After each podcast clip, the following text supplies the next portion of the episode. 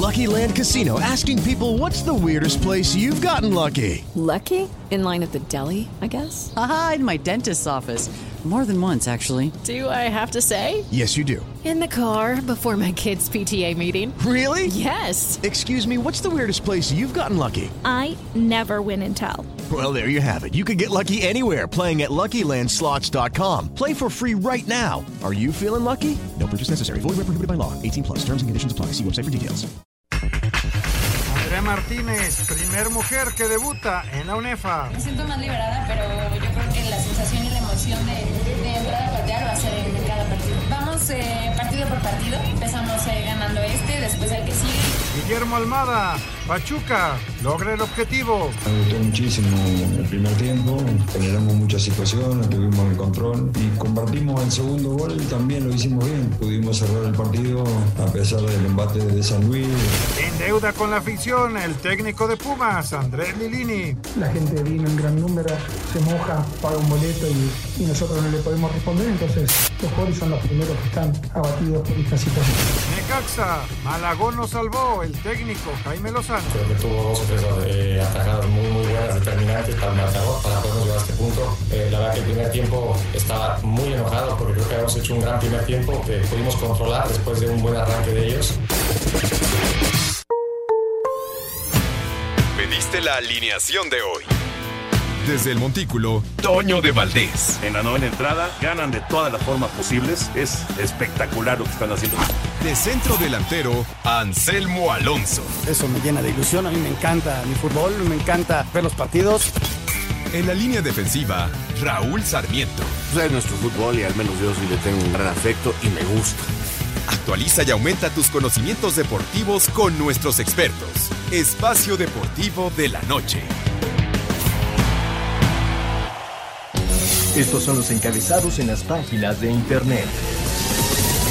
Cancha.com drama hasta el final. Los sultanes cayeron el domingo 6 a 2 ante los Leones de Yucatán y la serie del Rey se igualó 3 a 3 por lo que todo se definirá este lunes en el séptimo juego. Record.com.mx Rodgers alargó su paternidad sobre los Bears y los Packers suman su primer triunfo. Green Bay derrotó a Chicago en el Soldier Field para conseguir su primera victoria de la temporada. Adevaldes.com Aaron Judge está muy cerca de romper el récord de home runs de la Liga Americana. El pelotero estelar de los Yankees de Nueva York, Aaron Judge, está cada vez más cerca de hacerse con la marca histórica de más palos de vuelta entera en la MLB, ya que en el partido ante los cerveceros de Milwaukee, el jardinero central llegó a los 59 home runs. Esto.com.mx Kylian Mbappé se negó a tomarse fotos con la selección de Francia. Kylian Mbappé presionó a la Federación Francesa de Fútbol al negarse a participar en la sesión de fotos que la selección nacional realizó, esto para mostrar su molestia por el uso de imagen de los jugadores por parte de algunos patrocinadores del equipo. Mediotiempo.com Bucetich fue a dar al hospital, el director técnico de Rayado sufrió una baja de presión. Bucetich se encontraba en el barrial con el entrenamiento de la pandilla cuando de pronto se puso mal de salud. El club lo reporta estable.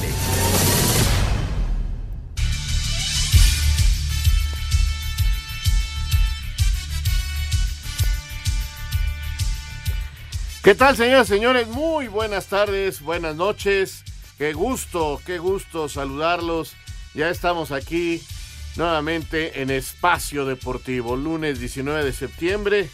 Y aquí estamos en vivo, platicando con todos ustedes, esperando que todos estén ya más tranquilos, que todos estén eh, más relajados después de este susto, después de lo que hemos vivido, que parece, que parece una broma de mal gusto esto de los 19 de septiembre, pero sí decirle a la gente que no hay ninguna forma científica de prever esto, ni quiere decir que siempre los 19 de septiembre va a ser los temblores más fuertes o que va a seguir temblando, no se puede saber nada, por favor, vamos a conservar la calma, vamos a estar tranquilos, vamos a ayudar a la gente que esté al lado de nosotros, que sufra una crisis nerviosa, en fin, necesitamos ser positivos, necesitamos ser muy tranquilos, aunque a veces nos cuesta muchísimo trabajo y lo entiendo perfectamente. Bendito sea Dios, la ciudad tiene saldo blanco. Mm, los reportes que han estado escuchando ustedes aquí a través de Asir nos hablan nada más de una persona fallecida allá en Manzanillo. En fin, aquí estamos brindando toda la información y si surge a lo largo de Espacio Deportivo, alguna información que es importante para todos ustedes respecto al temblor que ocurrió hoy por la mañana, una hora después del simulacro. eh, pues aquí se las daremos a conocer. ¿Cómo estás, Jorge? Este, te lo pregunto ahora sí muy en serio, No, al bueno. menos en Metepec, y se los digo, la verdad, no, nunca habíamos sentido en aquella parte del país un temblor tan fuerte, fue muy, muy fuerte, y, y afortunadamente, pues no, no sucedió nada que lamentar.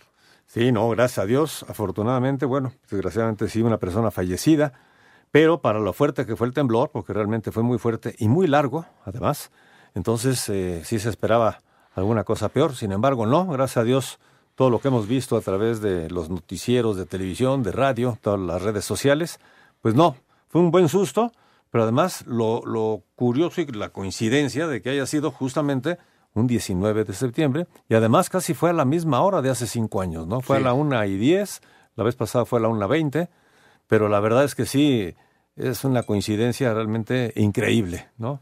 Pero bueno, es una simple coincidencia, no hay más. Exactamente. Eh, Lo que sí es un hecho es que posiblemente por alguna razón de las lluvias o lo que sea, justamente en septiembre se dan este tipo de movimientos. Puede ser alguna relación por ese lado, ¿no? Pero Eh. bueno, la cuestión es que, pues ojalá que nuestros amigos que nos escuchan en cualquier parte de la República Mexicana o más allá de las fronteras, con eh, la aplicación de iHeart Radio, puedan estar perfectamente bien y que todo esté en orden. Y bueno, pues vámonos con mucha información. Vámonos. Raúl, porque eh, hay dos partidos de la NFL el día de hoy, dos partidos. Sí.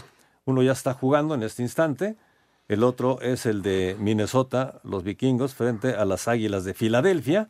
Y bueno, pues eh, el equipo de eh, Tennessee y, y los Titanes de Tennessee y los Bills de Buffalo están 7 por 7 en este momento. Efectivamente, esa ya es la actividad de hoy. Vamos a hablar del tri, vamos a hablar de la jornada que fue prácticamente ya la penúltima del torneo mexicano, se está acabando el torneo, ya hay equipos calificados. Vamos a hablar con Lalo Bricio para que él les diga su opinión sobre el polémico eh, gol o no gol de las Chivas contra el América. Ya platicaremos, repito, con él. Eh, vamos a hablar de varios temas, pero vamos a empezar efectivamente con el fútbol americano porque sí, tenemos muchísimo, muchísimo de qué hablar. 7 a 7 el partido de este momento entre Buffalo y Tennessee y pues vamos entonces al resumen de lo que fue ayer la jornada y al previo del partido que viene. Adelante, por favor, muchachos. Gol de campo de 50 yardas acertado por Brett Maher significó agónica primera victoria de la campaña para los Cowboys, 20-17 sobre Cincinnati. Touchdown de Byron Murphy Jr. tras balón suelto de Raiders en tiempo extra selló victoria 29-23 a favor de Cardinals. De visita en Pittsburgh, Nueva Inglaterra sacó valioso triunfo 17-14 sobre Steelers. Jets dio la sorpresa al vencer 31-30 a Cleveland. De la mano de Tyreek Hill y Tua Tagovailoa, Dolphins dio batacazo al remontar y vencer 42-38 a Baltimore. Sin Trey Lance por lesión en el tobillo, que lo dejará fuera el resto de la campaña, 49ers y Jimmy G cumplieron 27-7 sobre Seattle, Jacksonville vapuleó 24-0 a Indianapolis, Green Bay dominó 27-10 a Chicago, Giants continuó a paso perfecto ahora 19-16 sobre Carolina, al tiempo que Tom Brady cortó racha negativa de cuatro derrotas personales ante Nueva Orleans, con triunfo de Tampa Bay 20-10 contra Saints. Asir Deportes, Edgar Flores. Con el juego entre Minnesota visitando a Filadelfia, cierra esta noche la semana 2 de la temporada de la NFL. Ambos equipos llegan tras haber ganado sus respectivos partidos. En la semana 1, las Águilas de visitante a los Leones de Detroit y los Vikingos en casa a los empacadores de Green Bay. Habla el head coach de Minnesota, Kevin O'Connell. Monday night. El lunes por la noche tenemos una visita complicada ante un equipo respetable. Tenemos que hacer un buen juego, aprovechar cada oportunidad que se nos presente para poder marcar puntos y traernos la victoria de Filadelfia. Si quieres apostar los momios para la victoria de las Águilas, es de menos 143, por lo que si apuestas 100 pesos ganarías 170. Para el triunfo de Minnesota es de más 125, por lo que ganarías 225 pesos si es que apuestas 100. Asir Deportes Gabriel Ayala. Sí, muchísimas gracias a Gabriel Ayala. Bueno, pues así están las cosas. Si usted quiere pasarla bien y divertirse un poquito, bueno, pues fíjese, si le pone 100 pesos, por ejemplo, a que gana Minnesota, que no es favorito, estaría cobrando 225. Si esos mismos 100 pesos lo pone al equipo de Filadelfia, que sí son el equipo favorito para ganar, estaría ganando, recibiendo en total 170 pesos. Así están las cosas, vale la pena, hay que divertirse con estos eh, juegos de la NFL y qué mejor que con ese saborcito especial, ¿no? Así que vamos a hacer ya una pausa, mi querido Raúl, se nos está yendo el tiempo. Estamos a unos segundos de ir a la primera pausa y en un momento más también les tendremos boletos para que puedan estar el miércoles 28 de septiembre en el Teatro Metropolitan para ver eh, a Fela Domínguez. En fin, pero esto será después de esta breve pausa. Estamos con todo el equipo de Así Deportes, Lalo Cortés en la producción, Francisco Javier Caballero en los controles, Rodrigo Herrera en la redacción y este gran equipo de Asir Deportes. Regresamos. Espacio Deportivo. Un tuit deportivo. Una madre en California fue multada con más de 9 mil dólares por decirle a su hija que golpeara a un rival durante un juego de básquetbol. Arroba Reforma Cancha.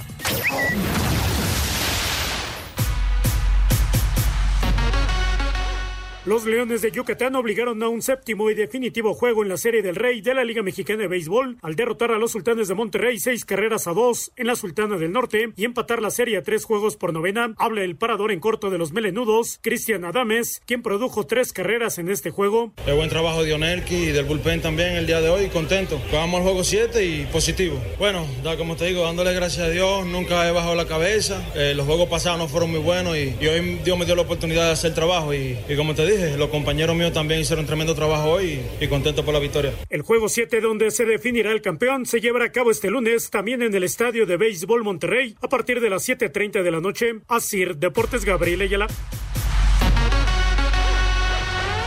Bien, ahí está cómo va la serie del Rey. Uh, estamos próximos a tener campeón. Se tuvieron que ir al séptimo. Sí, así qué que muy emocionante lo de Monterrey y Yucatán en la Serie del Rey, que está ya a punto de finalizar y tendremos campeón seguramente eh, muy ya muy pronto. No sé si la lluvia lo voy a permitir porque Vamos a ver. este vaya hoy hoy puede pasar cualquier cosa. Oye, y fíjate que eh, va a estar ahí mi sobrino Ernesto de Valdés en la transmisión, porque Toño está cumpliendo un compromiso en Querétaro, junto con Pepe Segarra y también con Enrique Burak. Entonces, eh, pues eh, le pasó la estafeta a Ernesto de A Valdés. Ernesto, bueno, pues que Entonces, Ernesto imagínate, estar le grabando. toque su primer Digo, no final. grabando, transmitiendo la primer final de la Serie del Rey. Qué bueno Mucha suerte Push. al buen Push y lo pueden seguir en, en tu DN. Perfecto, maravilloso. Bueno, pues peleó el Canelo y como que todos nos quedamos con un saborcito de boca medio amargo, como que no nos gustó la pelea. Ganó, me entero que está lesionado de la mano, que se va a operar, que va a estar algunos meses sin actividad. Ojalá sea una de las causas y yo creo que el Canelo le vendría bien y a su a toda su gente, a su staff, eh, meditar perfectamente sobre el futuro, eh, qué tanto más puede dar, cuántas peleas más puede hacer, porque es notorio que ya no tiene el punch, ya no tiene la velocidad que tenía antes, porque el rival, en lo particular, me parece, sin ser yo un gran conocedor de box, no era el de las anteriores peleas. Pero vamos, vamos con el reporte de la pelea del Canelo que ganó y que con esto acaba ya eh, esta situación de las tres peleas. La tercera batalla entre Saúl Canelo Álvarez y Yanari Golovkin dejó que desear, al ser las menos lucidas hasta ahora, y la cual terminó con victoria del tapatío por decisión unánime. El mexicano reconoció que el estado físico de sus manos impactó en su desempeño. Di lo que pude, me quedo satisfecho con lo que hice, con el resultado. A pesar de, de que tengo que hacer mi cirugía en la mano, de mis males, en mis lesiones, di una gran pelea y me quedo muy bien con el resultado. Muchas callosidades, muchos excesos, con láser me los van a quemar y pues requiero esa cirugía y, y seis semanas de recuperación. A veces no se puede entrenar al 100%, dar lo mejor de ti corriendo, pero al final de cuentas tienes que tirar madrazos, Sí, ¿no? sí, para, sí, claro. para agarrar condición, porque pues es boxeo, no es maratón. Ese tiempo de recuperación podría servirle al mexicano para iniciar una nueva carrera en la actuación, pues aparecerá en la película de Creed 3. Para Sir Deportes, Axel Tomán. Pues ahí está esta información. Yo creo que no fue, no fue lo mejor esta pelea. Mm, Ya con tiempo veremos qué piensa el Canelo, qué es lo que sigue en su carrera. Este, repito, yo creo que sí es un buen momento para ponerse a pensar y tomar decisiones con mucha calma. Antes de ir al fútbol, a mí me parece que una de las grandes noticias que tuvimos este fin de semana se dio en la ONEFA, porque tuvimos el debut de la primer mujer jugando en la Liga Mayor, Ella es Andrea Martínez de Pumas, entró, pateó, consiguió puntos y, realmente es, eh, me parece a mí sensacional el gran paso que están dando en la UNEFA, el gran paso que está dando Andrea y, y pues va a quedar para la historia una mujer jugando con los Pumas en la Liga Mayor, este, con hombres, ahora sí que quiero aclarar bien, no, no crean que es un partido femenil, no, no, no, no. En un partido de Liga Mayor, donde aparece por fin una mujer como pateadora y lo hace bien porque consiguió puntos para los Pumas. Vamos, vamos con esta información que, que tenemos para todos ustedes. El tan esperado debut de André Martínez se dio este sábado en la semana 2 de la Liga Mayor de la UNEFA, luego de que Sergio Robles fallara el punto extra tras la primera anotación de los Pumas. Sin embargo, la oportunidad para Andrea llegaría hasta el tercer cuarto, luego de que los universitarios optaran por la conversión en su segundo touchdown. El momento tan esperado llegó tras una anotación de Esteban Espinosa y los coaches decidieron mandar a Martínez al campo, quien no falló anotando el punto extra. Sí, un poco. Eh, me siento más liberada, pero yo creo que la sensación y la emoción de, entrar a patear va a ser en, cada partido. Vamos. Eh, partido por partido. Empezamos eh, ganando este, después el que sigue y, después de ir cumpliendo todos esos objetivos ya vamos por la meta que tenemos todos en La alegría fue completa para la primera mujer en jugar en la Liga Mayor de la UNEFA, pues los Pumas vencieron 21-7 a los Borregos del Estado de México en el Corral de Plástico. Para Sir Deportes, Axel Tomán. Felicidades, felicidades, es una gran noticia, la verdad, extraordinario lo que ha sucedido con Andrea. Ojalá tenga muchas más oportunidades, que le vaya, teniendo consistencia a la hora de entrar. Por lo pronto hizo bueno ese punto extra. Los Pumas hacen historia, la hace ella y, y, a mí la verdad me llena de emoción todo esto. Bueno, señoras y señores, eh, vamos a ver qué pasó con la jornada número 15. Recuerden ustedes que la 16 prácticamente ya se jugó. El viernes se va a jugar nada más un partido que queda ahí entre Necax y Mazatlán, que no tienen seleccionados y que decidieron jugar como si que no hubiera fecha FIFA. Ellos tomaron esa decisión y van a jugar el viernes. También el viernes juegan Pumas contra visitando a Puebla, que es un partido de la jornada 7 que quedó pendiente y que ahora también van a tener ese partido. Recuerdan que Pumas se fue a jugar su encuentro contra el Barcelona. Bien, eh, esos son los únicos dos partidos de liga que se van a jugar esta semana, porque es fecha FIFA y la selección nacional ya está en Los Ángeles. información que vamos a tener más al rato para jugar hasta el sábado. Entonces es una semana larga de entrenamiento que le viene muy bien a Martino y a su selección. Van a tener tiempo para entrenar, van a tener tiempo para hablar y para solucionar muchas cosas. Pero por lo pronto vamos con el resumen de la jornada y regresamos para platicar de la misma.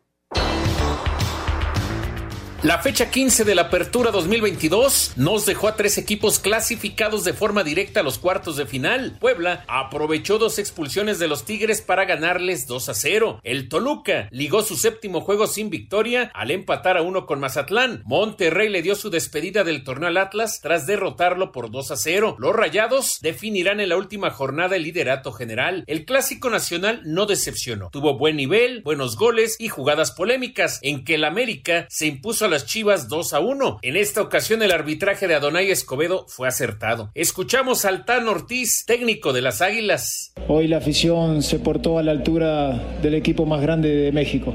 Lo sostengo y no tengo dudas. Sensaciones muy, muy encontradas. Cuando no encontrábamos el partido, la afición estuvo. Cuando teníamos el marcador adelante, la afición estuvo. Y cuando necesitábamos que nos apoye, estuvo. Esto es para la afición. En medio de la lluvia, el Cruz Azul terminó por hundir a unos irregulares Pumas al vencer los 2 a 1. El técnico de los Celestes, Raúl Gutiérrez, cree que tienen madera para pelearle el título a cualquiera. Cruz Azul siempre debe ser considerado este, aspirante a, ser campeón, con todo y las circunstancias que puedan darse. Santos Laguna inmortalizó a Oribe Peralta con una estatua y le regaló un triunfo hermoso de 2 a 0 sobre Juárez. León superó 3 a 1 al Querétaro para subir algunos escalones de la repesca. Pachuca clasificó a los cuartos de final tras imponerse 2 a 1 al Atlético San Luis, mientras que Tijuana llegó a 7 sin ganar e igualó a 1 con Necaxa. Para Sir Deportes, Memo García. Bueno, eh, ¿qué nos deja esta jornada, señoras y señores? Eh, nos deja varias cosas, nos deja cuatro equipos ya calificados. Tendría que venir una verdadera calamidad para Santos y que Tigres lo pudiera bajar. Son más de siete goles la diferencia. Eh, que tendría que darse para que Tigres eh, combinara un triunfo y una derrota con Santos para meterse como cuarto lugar. Así que digamos que ya tenemos América, Monterrey, Pachuca y Santos calificados a cuartos de final. Y luego está luchándose muy fuerte por la repesca. Hay equipos, ya les dije, que tienen todavía dos partidos por disputar y eso es un hándicap a su favor. Y ese handicap, mi querido Anselmo, te saludo con mucho gusto, ya estás aquí con nosotros, afortunadamente, eh, lo tiene el Lecaxa. El Lecaxa que rescató un punto, buena actuación de Malagón eh, en el momento exacto y eliminan a unos solos que otra vez junto con el Atlas y Querétaro son las grandes decepciones del torneo. Esos tres equipos ya no tienen ninguna chance, aunque eh, Pumas y Mazatlán también están muy, pero muy complicados. ¿Cómo estás, Anselmo? Raúl, te mando un abrazo muy grande, muy buenas noches para todos. Una disculpa por el retraso, andábamos en una grabación, pero bueno, ya estamos aquí. Jorge, te mando un abrazo. A Toño, en su grabación le mandamos otro. A la gente de producción, muchas, muchas gracias. Y mira, Raúl, el, Necaxa tiene en sus manos la posibilidad de calificar. El viernes eh, ellos van a jugar su jornada 16 de los dos partidos que todavía están pendientes y, y reciben a Mazatlán. O sea, Mazatlán es un equipo de altas y bajas. Necaxa juega como local y ante su público puede alcanzar los 21 puntos. Y luego van a cerrar contra el Atlas, que es el de los equipos que ya no aguantó ni físicamente ni la presión. Fueron dos campeonatos, hicieron cosas maravillosas, pero pues ahora sí no le alcanzó por lesiones, por falta de pretemporada, por muchas circunstancias, ¿no? Y yo espero un Atlas que regrese para la próxima temporada con unas buenas vacaciones, una buena pretemporada y en enero vamos a, a volver a ver a ese Atlas competitivo. Pero bueno, Necaxa tiene esa circunstancia, uno de local y otro contra un equipo eliminado. Entonces tiene en sus manos la viable calificación. Y coincidimos en todo lo que decía Raúl. A mí, este, realmente de lo que yo destaco es la, la posición de América, la tajada de Ochoa, que es extraordinaria y que ha generado tanta y tanta polémica. Ya lo platicaremos con Lalo Bricio, pero para mí nunca entró la pelota. Así que son de las cosas que destacaría de la semana, Raúl. Sí, fue muy interesante. Hay cosas este, muy buenas, lo de Santos, lo de Pachuca, lo de Monterrey que sigue ganando.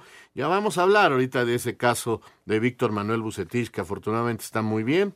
Este, y les daré un comentario sobre eso. Del clásico, yo creo que fue un buen partido. Yo creo que fue un buen partido. Chivas logró competir y lo hizo bien, a un buen nivel pero no logró acertar y América volvió a mostrar un peso específico e incluso tuvo muchas más opciones de gol que Guadalajara. Falló varias, una en el poste, atajadas de su portero de Chivas, en fin. Pero simple y sencillamente ganó el América. Pues sí, Vamos a hacer una pausa, pero rápidamente les digo que tenemos boletos para este concierto de Fela Domínguez, miércoles 28 de septiembre en el Teatro Metropolitan. Ya saben, hay que entrar a la página 88.9noticias.mx, buscan el banner de Fela Domínguez, se registran, piden sus boletos y si son ganadores, la producción se comunica con ustedes para que puedan estar en este gran concierto. Permiso Segov de GRTC 0933-2021. Un tuit deportivo. Carlos Alcaraz le hace una petición a Florentino Pérez. Me encantaría jugar con Rafa en el nuevo Bernabéu. Arroba Deportes 4. Espacio por el mundo. Espacio deportivo por el mundo. La UEFA destacó el liderato de goleo que sostiene el mexicano Santiago Jiménez en la Europa League tras sus tres anotaciones en las primeras dos jornadas con el Feyenoord. La Liga Española inició una investigación en contra del Atlético de Madrid por insultos racistas en contra de Vinicius Junior durante el derby de la capital frente a los merengues. En Alemania aseguran que Thomas Tuchel, exentrenador del Chelsea, se prepara para ser el sucesor de Julian Nagelsmann en el Bayern Múnich. Gerard Piqué habría tenido una discusión con Xavi tras su poca actividad en el Barcelona y sus días como Blaugrana estarían contados hasta el mes de enero. Kylian Mbappé se negó a participar en una sesión fotográfica de Francia tras no llegar a un acuerdo con el que pudiera controlar sus derechos de imagen. Todo esto antes del Mundial de Qatar 2022. Espacio Deportivo, Ernesto de Valdés. Gracias, mi querido Ernesto. Ahí está la información internacional, lo que está pasando en el mundo del balompié. Hoy se da una noticia, Anselmo. Yo francamente estoy molesto y les quiero pedir a mis colegas, a la gente que quiere estar en los medios y que hoy con las redes, hoy con el Twitter y con eh, las diferentes redes sociales, eh, creen que ya son comunicadores, y lo dije así, claro, creen porque no lo son, eh, empezaron a difundir una noticia que al menos a mí, cuando la primera vez que la escuché, pues me llevé un susto fuerte porque para nadie es desconocido la amistad que tengo con Víctor Manuel Bucetich.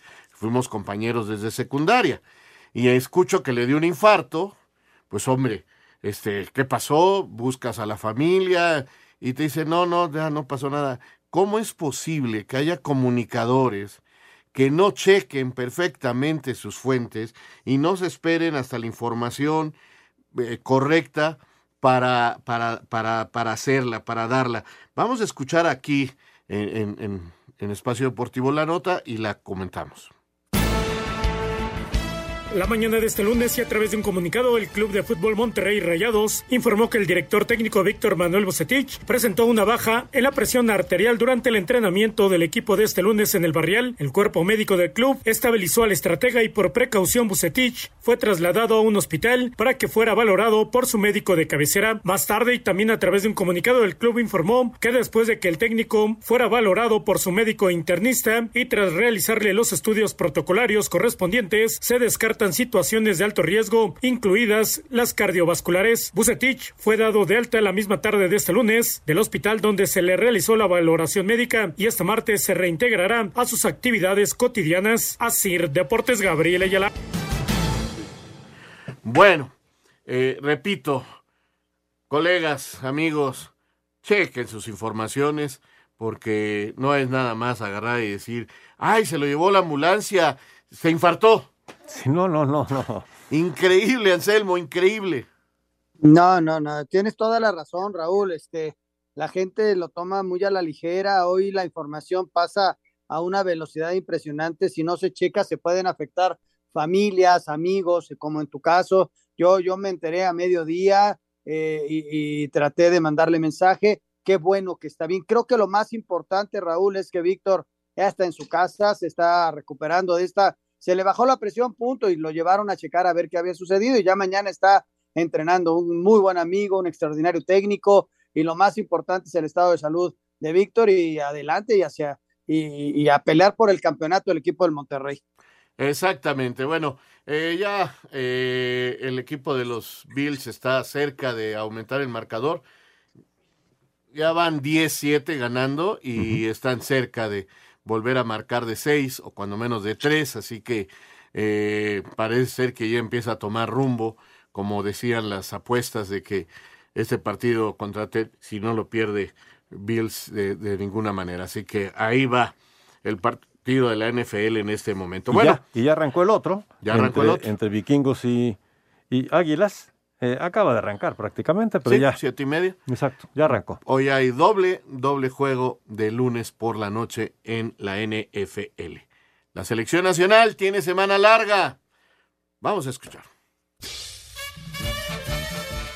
La selección mexicana de fútbol arribó la noche de este domingo a Los Ángeles, sede de su partido de preparación ante Perú, que se llevará a cabo el próximo sábado en el estadio Rose Bowl. Por la mañana y previo al viaje, Jesús Angulo, Fernando Beltrán, Kevin Álvarez, Alexis Vega, Roberto Alvarado, Néstor Araujo y Henry Martín realizaron trabajos regenerativos en las instalaciones del Centro Alto Rendimiento de la Federación y después de la comida se trasladaron al aeropuerto de Toluca para tomar el vuelo rumbo a territorio estadounidense. De la Ciudad de México viajó el cuerpo técnico, así como Guillermo Ochoa, mientras que Héctor Moreno, César Montes, Luis Romo, Rogelio Funes Mori y Jesús Gallardo se incorporaron al equipo en Los Ángeles, procedentes de Monterrey. Destacar que Raúl Jiménez y Orbelín Pineda ya se encuentran en la ciudad californiana, procedentes de Europa. A lo largo de este lunes se irán incorporando el resto de los convocados. La selección mexicana de fútbol ya trabaja en Los Ángeles previo a su partido de preparación del próximo sábado ante Perú en el Rose Bowl. Los jugadores Carlos Rodríguez, Alfredo Talavera, Luis Chávez, Uriel Antuna, Rodolfo Cota, Eric Sánchez y Eric Gutiérrez reportaron este lunes con el equipo y se espera que en las próximas horas reporten el resto de los convocados. Alexis Vega dice que es otra oportunidad para seguirle llenando el ojo al técnico Gerardo Tata Martino, no solo para estar en la lista final para la Copa del Mundo de Qatar, sino también para ser titular. Sí,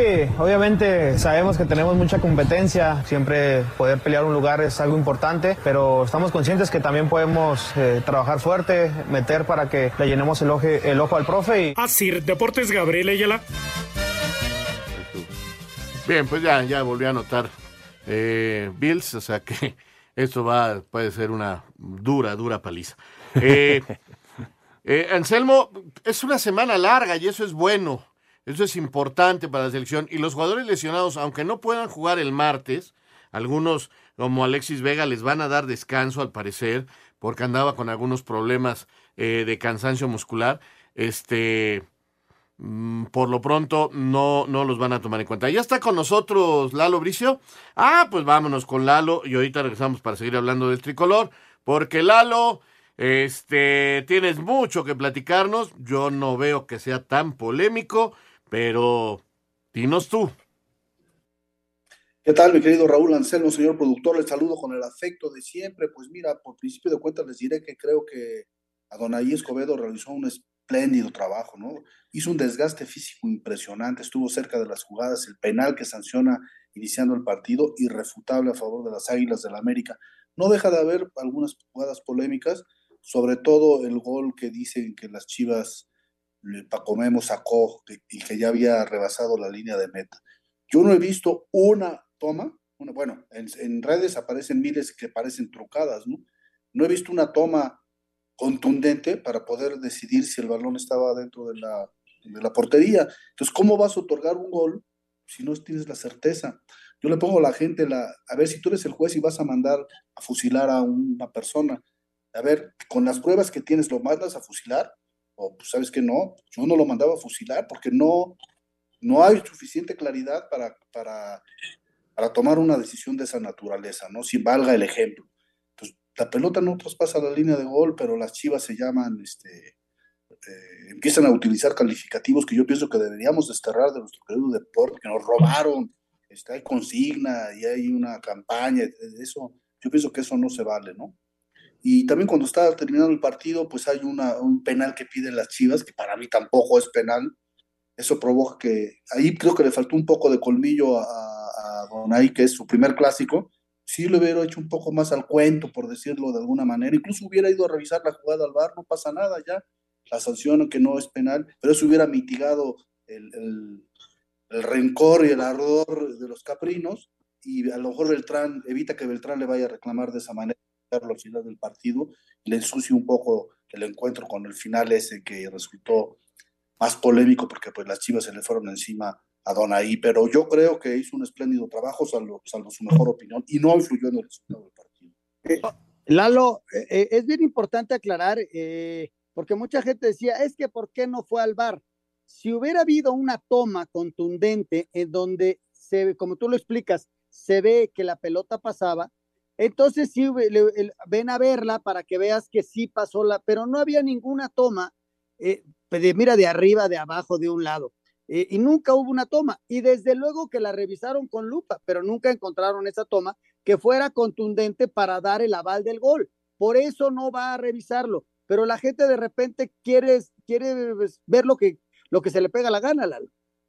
Claro, es que mira, en situaciones de hecho, por ejemplo, si el balón salió o no salió de la cancha, no la tiene que ir a revisar el árbitro. Mm. Si estaba en posición adelantada o no estaba en posición adelantada, no la tiene que ir a revisar el árbitro. Si entró o no entró, no la tiene que ir a revisar el árbitro. Por ejemplo, el fuera de juego lo tiene que ir a revisar. Ok, ya vimos que sí está fuera de juego, pero tienes que venir a, a opinar tú si la pelota venía de un contrario o tienes que venir a opinar si estaba tomando ventaja o tienes que venir a opinar si estaba interfiriendo contra un adversario. Entonces, cuando tiene que esa opinión del árbitro, sí tiene que ir a revisarla, pero cuando ya es un hecho, es un, es un acto consumado, el balón entró, el balón no hay prueba de que haya entrado, el balón salió, eh, cuando ya sí estaba adelantado, ahí no tiene que ir el árbitro a revisarlo. cuando ya son hechos consumados, no tiene que ir a revisar. En este caso, simplemente esperar ¿Sabes que Si hay una toma que demuestra que es gol, gol, vámonos para adentro. Igual muchos piden el famoso ojo de halcón, pero no tienen ni idea de cuánto cuesta. Mira, hay, tres goles al campeonato que para ver si entró o no entró, y cuesta un dineral, un dineral, y se necesita además eh, calibrarlo para cada uno de los estadios. No, es, es una locura. En las grandes potencias y en la Copa del Mundo, pues sí puede haber ojo de halcón, pero aquí, pues lo que hay es ojo de, ojo de pichón. Sí, solo en Inglaterra y la FIFA lo pueden hacer. Oye, Lalo, a ver, explícame una cosa. Eh, tenías tú, ya el propio viernes lo hablábamos, el gol que le anulan a Barragán, eh, que viene la pelota de un contrario, pero luego circuló ahí un oficio que dice la FIFA Y, y, y, luego vemos el gol que hace Calderón precisamente al América, donde es un contrario también el que toca la pelota. ¿Qué diferencias encontraste? ¿Por qué sucede esto? Porque esto también causa, porque digo, las Chivas están muy enojadas, pero su gol también fue este como para revisarse. Mira, el gol, el gol de, de, de Chicote, cuando viene el es el que te refieres al gol de las Chivas que decían que era fuera de juego, o, sí. o a cuál. ¿Sí? Bueno, ese, en el momento del toque, el Chicote no está en fuera de juego, no está en fuera de juego. Y después el que la peine es uno del América. Entonces, pues, ¿cómo le va a sancionar? ¿Cómo, ya está en fuera de juego el chicote, pero pues, ¿cómo va a generar el fuera de juego el, el cabezazo del jugador del América? O sea, que ahí, ahí no, no hay sanción. Incluso te diré que si el chicote estaba en fuera de juego y viene el centro y la el del América no lo habilita, seguiría siendo fuera. Eh, hay, una, hay una circular, el problema es que esta circular es muy, muy nueva porque em, empezó a circular, la circular, valga la redundancia. Lalo, 27... Lalo, vamos a ir un corte comercial. Regresamos para que nos expliques esto, ¿no? Eh, hacemos una pausa y regresamos. Espacio Deportivo. Un tuit deportivo.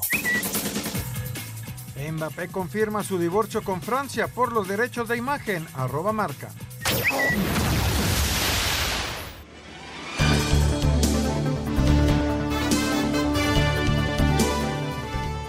Bien, aquí estamos ya de vuelta. Ahora sí, Lalo, a ver, explícanos esto del famoso fuera de lugar cuando un contrario la toca, si habilita, si no habilita, porque cada vez nos las ponen más, más difícil. Efectivamente, mira, el 27 de julio, hace menos de dos meses, la el International Board sacó la circular 26, la fam famosa ahora circular 26, que pretende hacer una aclaración, no es un cambio a la regla, es una situación aclaratoria para decir cuándo el toque de un adversario habilita al jugador y cuándo no. Es decir, cuándo la jugó voluntariamente, si la juega voluntariamente el defensa, le, da un pase voluntario a su adversario, entonces se rompe el fuera de juego. Si es una, es una reacción instintiva y que toca ligeramente la pelota, no la toca con plenitud, no tiene control de su cuerpo, simplemente ataca por porque no es la única alternativa que le queda para jugar el balón, no rompe el fuera de juego, aunque venga de un contrario.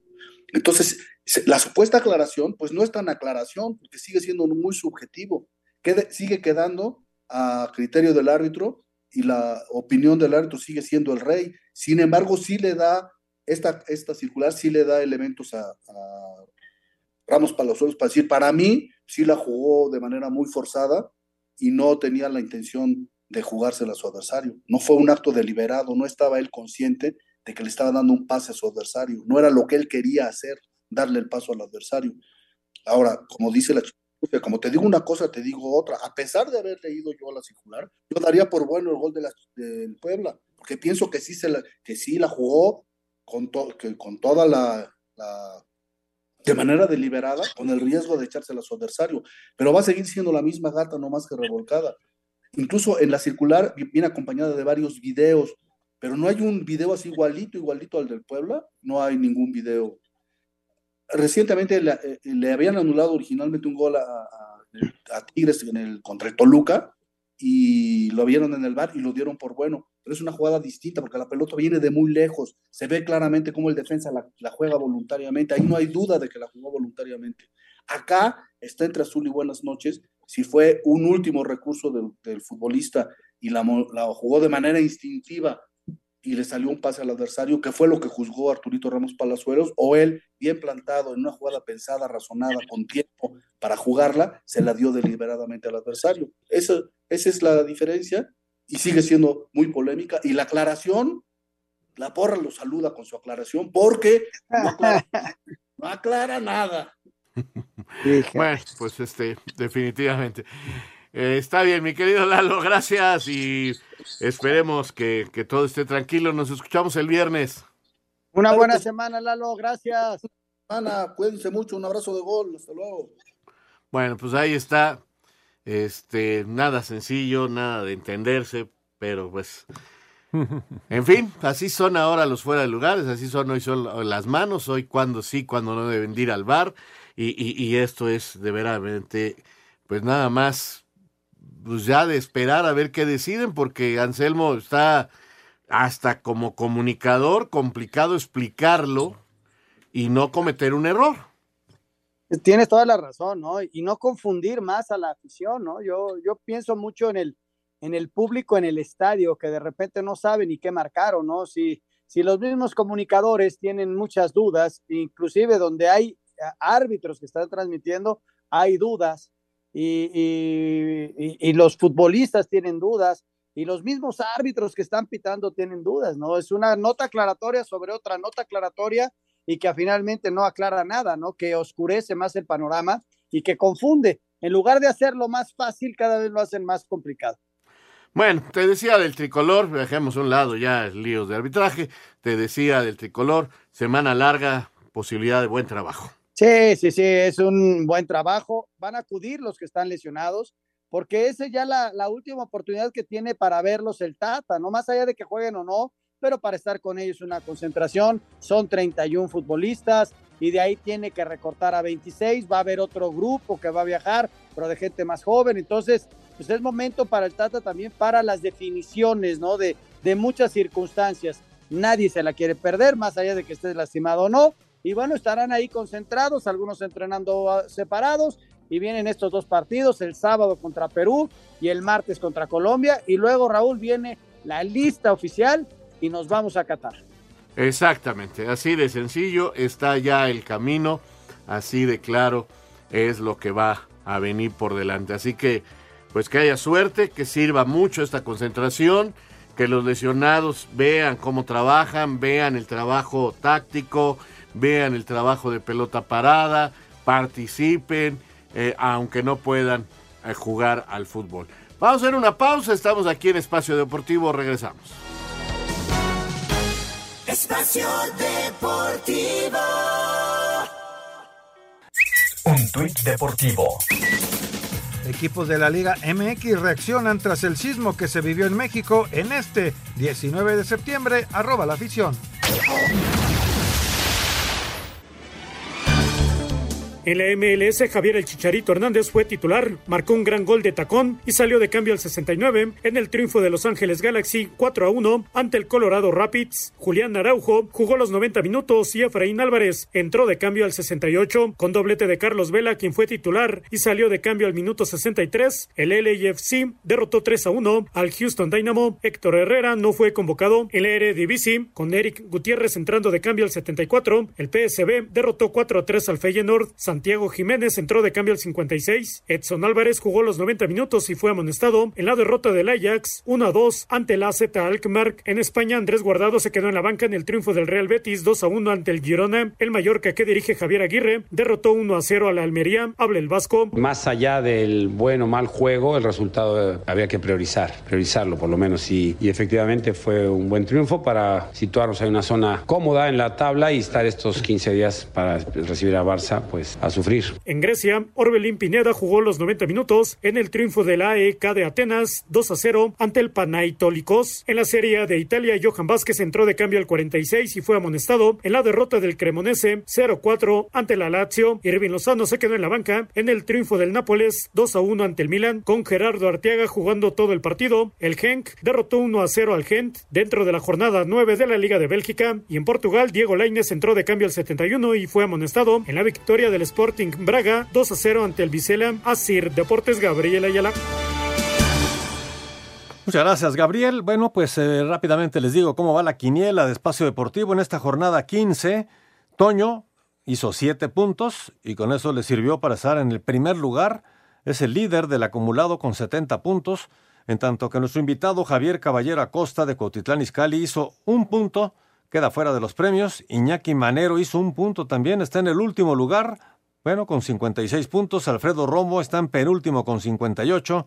Y así están las cosas. Muy apretado en la parte superior porque Toño tiene 70, Juan Miguel Alonso 69 y Raúl Sarmiento tiene 68. Así que pues estos tres lugares, cualquiera podría ser el campeón de la quiniela en esta apertura 2022.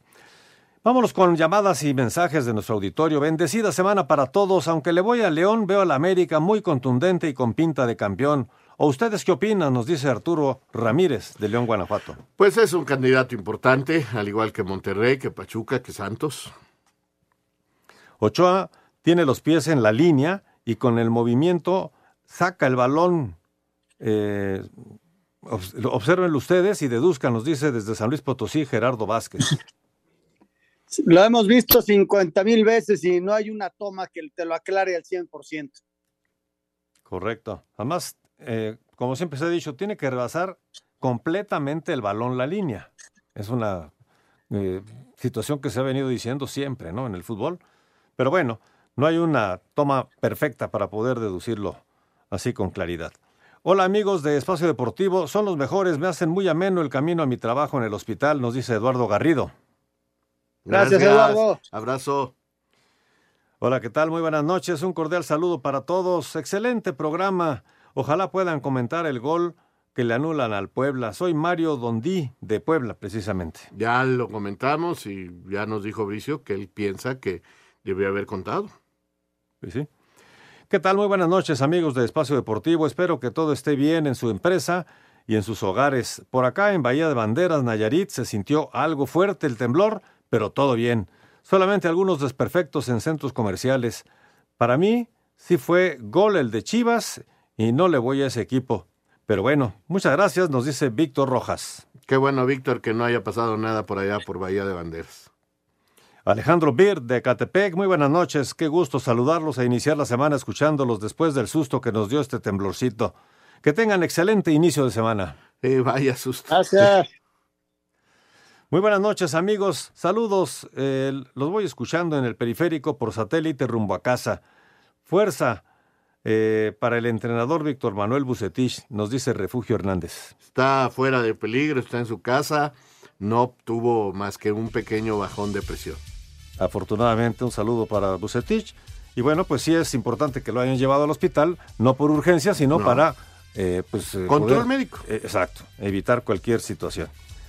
Saludos Jorge, Raúl, Anselmo y a todo el equipo que hace posible el programa Espacio Deportivo. Da gusto escuchar que ustedes y sus familias estén bien. Muchas gracias. Quisiera aprovechar sus voces para que todo aquel que escucha su programa sepa que acá en Puerto Vallarta hubo saldo blanco. La naturaleza solo nos manifestó su buena memoria, pero no pasó nada grave. Un abrazo, Antonio Carballo. Qué Perfecto. bueno, abrazo a Vallarta. Gracias, Anselmo. Muy buenas noches. Hasta mañana, buenas noches, gracias. Gracias, señor Raúl Sarmiento. Buenas noches. Hasta mañana, buenas noches, se viene Eddie. Gracias, Lalo Cortés. Gracias, señor Francisco Javier Caballero. Gracias a Rodrigo Herrera. Y muchísimas gracias a todos ustedes. Los dejamos con Eddie Warman. Espacio Deportivo.